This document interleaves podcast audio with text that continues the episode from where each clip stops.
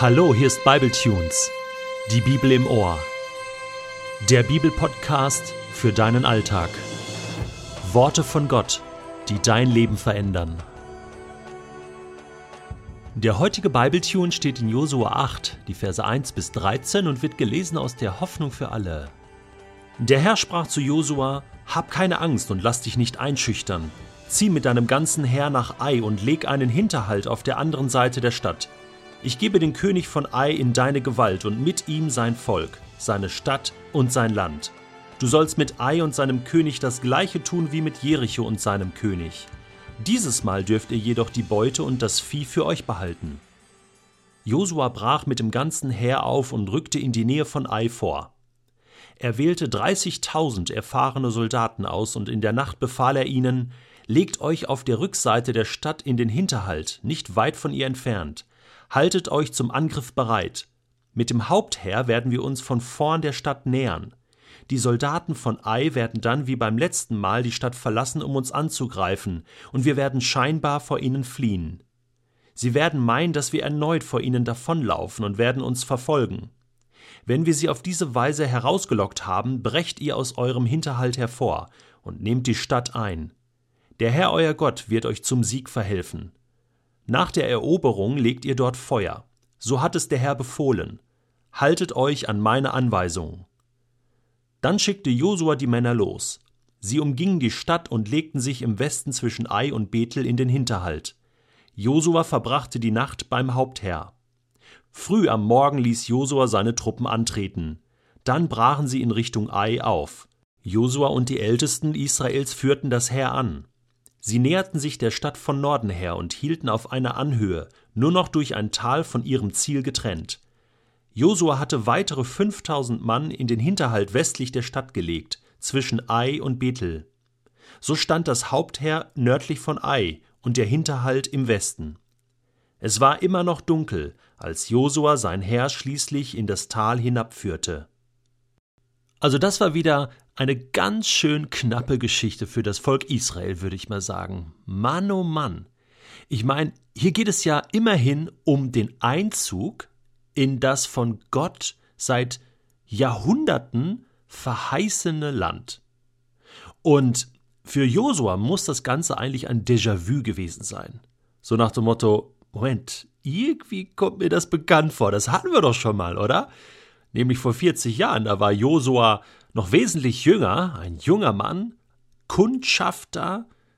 Er war ja schon mal in diesem verheißenen Land und hat die Gegend ausgekundschaftet und hat gesehen, wie genial dieses Land ist und hat auch gesehen, wie mächtig die Völker waren, die dort damals lebten vor 40 Jahren und die lebten ja immer noch da. Und dann kamen sie raus, insgesamt waren es zwölf Kundschafter, er und Kaleb voll begeistert okay, wird schwierig, aber Gott ist mit uns, wir werden das schaffen, wir werden einziehen in das Land. Und die anderen zehn waren anderer Meinung, hatten voll Schiss in der Buchse, haben wir früher so gesagt, ne?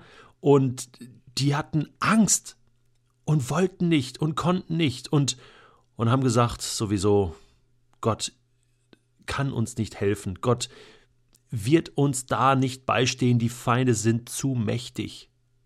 Wir werden verlieren. Warten wir lieber noch. Und dann blieb die Tür verschlossen zum verheißenen Land. Gott war so sauer, dass er gesagt hat: So, Feierabend, Sense, jetzt wird eine ganze Generation sterben müssen, bevor wir nochmal einen neuen Anlauf nehmen. Und das hier ist jetzt der neue Anlauf mit Josua an der Spitze. Und jetzt wäre das beinahe wieder in die Hose gegangen. Ich meine, wie krass ist das?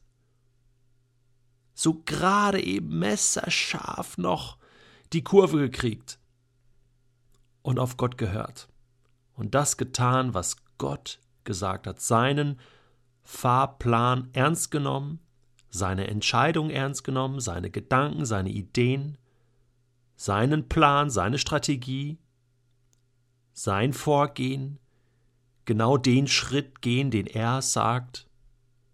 Ich meine, das ist ja jetzt das, was von Josu erwartet wird. Und es ist gut und es tut gut, einfach zu sehen, wie Gott jetzt zu Josua spricht und sagt, hab keine Angst, ich lass dich nicht im Stich. Lass dich nicht einschüchtern. Er wiederholt so das aus Josua 1, was er dem Josua schon mal zugesagt hat. Ich bin mit dir. Und die Idee, wie jetzt die Stadt Ai eingenommen werden kann, kommt ja auch von Gott, ne? Das mit dem Hinterhalt. Ich habe erst gedacht, boah, der Josua ist schon ein genialer Herrführer, war er auch. Ja, auch militärisch äh, sehr, sehr gut, sehr fit. Aber die entscheidenden Ideen, wie, was, wo, kommt hier wieder von Gott. Ja? Josua geht ins Gebet, ist so gut. Einfach mal zu Gott gehen und sagen, hey, wie würdest du das machen? Was wäre so aus deiner Sicht das Beste, die beste Lösung? Und dann sagt Gott das, legt den Hinterhalt an und Josua setzt das um. Es gehören immer zwei dazu. Josua ist ja der, der dann tatsächlich das tut, was Gott sagt. Und das führt zum Erfolg. Genial finde ich auch an der Stelle die Großzügigkeit Gottes, wo er dann sagt, dieses Mal dürft ihr die Beute und das Vieh für euch behalten. Also es geht nicht darum, dass Gott geizig ist und uns das nicht gönnt. Aber wenn er sagt, Moment, diesmal nehmt ihr euch nichts von der Beute, dann möchte er, dass wir drauf hören, ja, und beim nächsten Mal sagt er, so, jetzt könnt ihr alles behalten. Es geht mir nur darum, dass ihr das tut, was ich euch sage. Und manchmal gibt Gott uns nicht immer eine Begründung dafür. Ja, warum? Ne? Wir fragen ja immer, warum Gott? Warum machst du das? Ja, warum nicht anders? Wir hätten da noch andere Ideen und Gott ist uns nicht immer eine Antwort schuldig. Das ist der Punkt. Er sagt einfach, ey, macht es einfach. Glaubt es mir einfach. Vertraut mir einfach. Wann fangen wir an, Gott wirklich bis ins Letzte zu vertrauen? Und jetzt fängt Josua an, den Plan, den Gott hat, umzusetzen. Und er lebt auch die Großzügigkeit Gottes. Und er lebt Gottes wirklich in allen Punkten mit uns. Gute Freunde von uns, die sind im Moment in einer sehr herausfordernden Lebenssituation, müssen viele Entscheidungen auf einmal treffen. Ich möchte da gar nicht ins Detail gehen, aber diese Entscheidungen kosten sehr viel Kraft. Und natürlich hat Gott uns einen Verstand gegeben, er hat uns Erfahrung gegeben, und so haben sie auch als Familie, als Ehepaar hin und her überlegt. Argumente dafür, Argumente dagegen, wie können wir das machen? Und das war gut, aber irgendwann sind sie an einen Punkt gekommen neulich, wo sie sagten, hey, wir konnten nicht mehr. Hey, wir wussten immer noch nicht, ja, wie sollen wir es jetzt machen? Und dann, Detlef, haben wir uns einfach mal einen Abend hingesetzt und gesagt, so, jetzt werden wir alle Punkte, alle Argumente, alle Fragen vor Gott bringen ja, aufschreiben, vor Gott bringen sagen, Gott, was sagst du dazu? Letzten Endes musst du das jetzt entscheiden. Also, wie ist dein Plan? Was sagst du? Wie ist deine Entscheidung? Was denkst du darüber? Und dann sagten sie, das war Wahnsinn.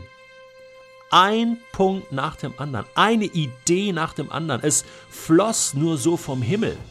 Es fiel nur so vom Himmel herab Plötzlich war alles klar. Ja, hier entscheiden wir so, da gehen wir diesen Weg, da werden wir diese Tür nehmen und anklopfen und da werden wir diesen Schritt wagen.